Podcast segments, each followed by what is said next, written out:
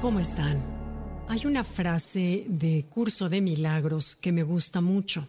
Esta frase dice, aquello que falta en una relación es lo que tú no has dado. Es una frase fuerte, es una frase que nos golpea y nos golpea porque sabemos que en el fondo es verdad. Si bien el ego en la superficie quiere defenderse de ella, como que lo que yo no he dado, si yo he dado todo, pero sabemos que en el fondo la frase eh, tiene razón.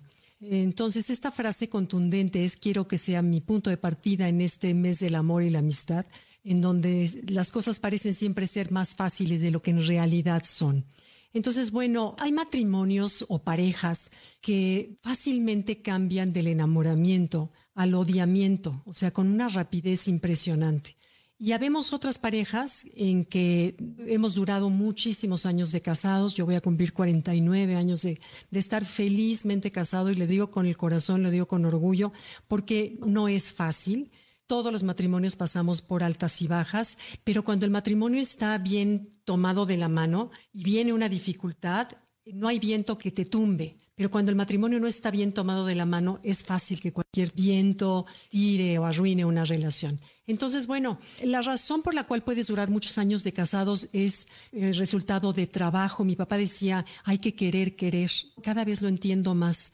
Hay que querer, querer, hay que querer verle el lado bueno a tu pareja, hay que querer agradecerle y notar todos los detalles que tiene contigo. Hay que querer, querer echarle ganas a la relación porque no es casualidad, no es fácil, no es nada más por tu belleza física o por tu encanto o por tu...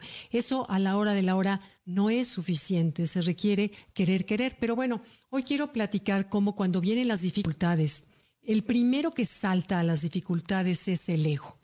El ego es el primero en estar listo para apuntar, para señalar, para acusar y el primero en darnos razones para justificarnos, para decir es que claro, yo soy siempre el que, la que tengo la razón o el que tengo la razón.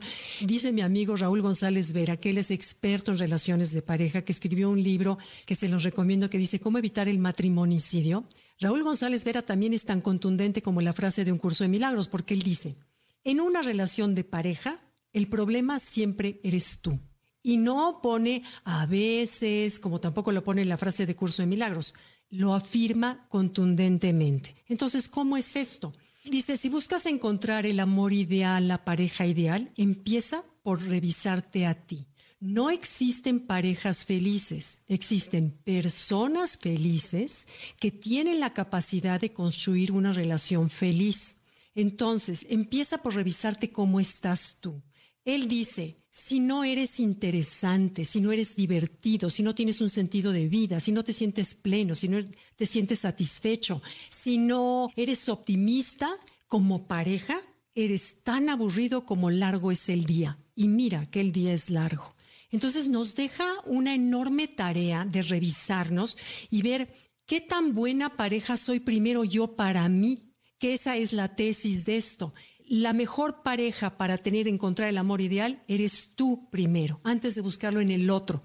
Tú te caes bien, te gusta estar contigo, te sientes cómodo o cómoda dentro de tu cuerpo, te sientes satisfecho con lo que haces, estás apasionado por la vida, en fin, porque ese enamoramiento que comienza contigo es lo que va a provocar el enamoramiento del otro. Por eso es que son tan contundentes estas frases. Entonces, cuando vives en una, como le llama González Vera, en el inframundo conyugal, que si bien todos conocemos parejas, sabemos de parejas, quizás sean parejas que viven en el inframundo conyugal, la vida no es vida. Me acuerdo que también mi papá decía que somos tan felices como sean nuestras relaciones. Y qué cierto es, Tú eres tan feliz como sea tu relación, en especial cuando se trata de tu primer círculo, de tu círculo cercano. Y cuando compones una relación dentro de tu primer círculo, toda tu vida cambia. Entonces, fíjate a qué nivel es importante. Por eso es de vital importancia ver este tema para tener una mejor relación de pareja. Bueno, cuando vives en el inframundo conyugal, como por ejemplo, podemos ver de parejas famosas, parejas que son públicas, como fue la pareja de Trump y su esposa, que a leguas todo el mundo sabía que no se llevaban bien, que no se caían bien, desde los detallitos que la cámara alcanza a percibir, el detalle de la mano, el detalle del hombro, el detalle del rechazo, el detalle de la energía de mm, hostilidad entre los dos que las cámaras pueden captar y nosotros en otro país podemos sea, lo transmite la cámara. Lo mismo sucedió con otra pareja pública presidencial en nuestro sexenio pasado, donde no se puede disimular. Cuando no te llevas bien, no lo puedes disimular, no lo puedes disfrazar. Se nota, se siente. Y lo malo es que tarde o temprano afloran todas las consecuencias en las distintas áreas de la vida en la familia, en la salud, en el trabajo, en la autoestima. Entonces, en verdad, yo creo que no vale la pena, vale la pena luchar por una buena relación. Y la frase de Curso de Milagros parece que nos dice, no te quejes. ¿Quieres que tu pareja sea cariñoso? Sé cariñosa. ¿O quieres que sea más comprensiva? Sé comprensivo. ¿Quieres que sea más paciente? Sé más paciente. Todo aquello que tú quieres que el otro tenga, revísate primero si tú lo tienes y lo puedes exigir porque lo haces. Entonces, creo que tenemos que tener el valor de doblegar el ego y decir, bueno, ¿qué es lo que yo no estoy dando en mi relación? ¿O qué es lo que este conflicto me está enseñando de mí? Ese punto ciego que no vemos, pero que el otro sí ve y que quizás sea el detonador para provocar una conducta la cual divide, rechazas, pero que no te das cuenta que a lo mejor tú tienes el detonador. No lo sabemos, cada caso es individual, pero no está de más revisarnos en qué estoy yo contribuyendo a este conflicto. Entonces, bueno, sé tú tu mejor pareja, ¿cómo?